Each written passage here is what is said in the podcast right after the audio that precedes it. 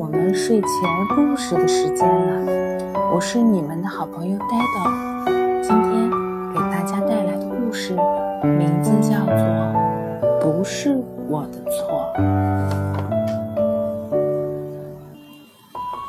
那是课间发生的事情，不关我的事儿啊！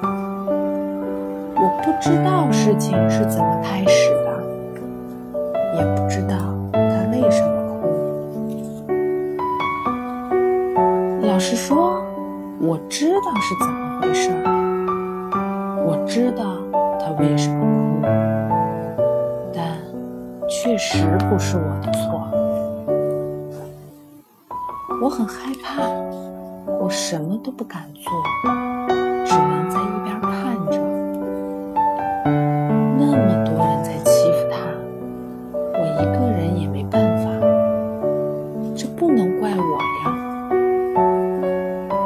很多人都打了他，其实所有人都打了他，我只轻轻的打了他一下。不是我先打的，是别人先打的，所以不是我的错，不是我的错，是他自己太特别。跟我不一样，他是个笨蛋，他被打一点儿都不奇怪，都是他自己的错。一个人站在那儿，只知道哭，男生哭鼻子，真丢人。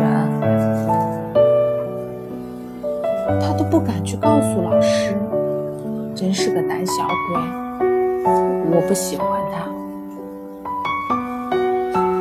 他就一个人在那边哭，大家好像什么事都没有发生过。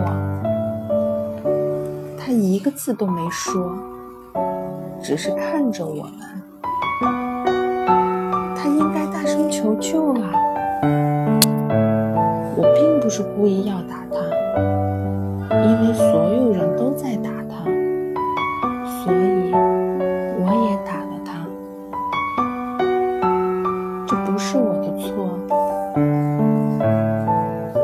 可是，真的和我没有关系吗？